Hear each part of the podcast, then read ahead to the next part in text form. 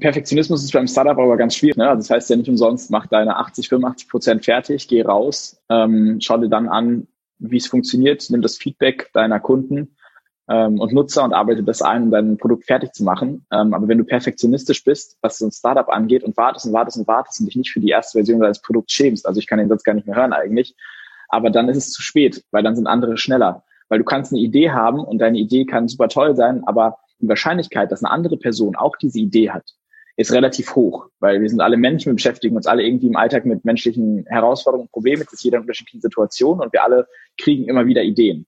Das heißt, eine Idee zu haben, ist erstmal ein guter Punkt, aber dann kommen Leute und sagen so, ja, soll ich meine Idee nicht schützen lassen, äh, bevor ich damit starte, weil die Umsetzung wird wahrscheinlich so, ja, fünf bis zehn Jahre dauern. Also bei einem Medizinprodukt ist es auch nicht vorzuwerfen irgendwie, aber jetzt bei so einem technischen, bei Software so, das, erstmal dauert das nicht so lange.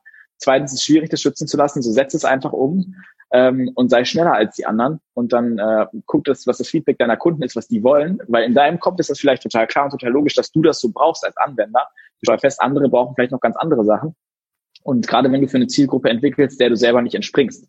Also bei mir war es ja am Anfang so, dass wir für Schüler entwickelt haben, da konnte ich mich reinversetzen. Wenn es dann aber um den Teil der Software ging, äh, zum Beispiel für Lehrer oder jetzt auch für Unternehmen, dann mussten wir mit denen sprechen. Dann sind wir hingegangen mit einer Demo-Version, haben gesagt, probiert die aus, sagt uns, was ihr braucht, was fehlt euch etc., damit wir das für euch entwickeln können. Ähm, weil wir wollen am Kunden entwickeln und nicht um den Kunden herum und sagen, so wir entwickeln, entwickeln, entwickeln und dann geben wir es dem Kunden, der sagt, kann ich gar nicht brauchen, ist mir viel zu komplex, verstehe ich gar nicht, ist gar nicht unser Anwendungscase. Und das ist ja auch das, was so ein Startup auszeichnet, warum es das machen kann, weil es super schnell und super agil ähm, reagieren kann auf die Bedürfnisse eines Kunden. Und ähm, das sind ja auch so irgendwie Chancen und Risiken, die dann in unvorhergesehenen Situationen äh, hast du die einfach als Startup, weil du bist klein, du bist halt nicht so ein großer Tanker irgendwie, der, äh, weiß ich nicht, plus, also äh, ich weiß nicht, eine fünfstellige Anzahl an Mitarbeitern beschäftigt und dann musst du eine kleine Abteilung einberufen, dann muss das abgesegnet werden, dann darf der Beirat sich nicht ein, äh, wie nennt sich das? Äh, Betriebsrat? Oder was meinst du gerade? Ja, yeah, there you go. Dann darf der Betriebsrat sich bei bestimmten Dingen mischt er sich ein, dann dauert es wieder länger, dann halbes Jahr vergangen. In der Zeit hat das Startup das schon fertig entwickelt.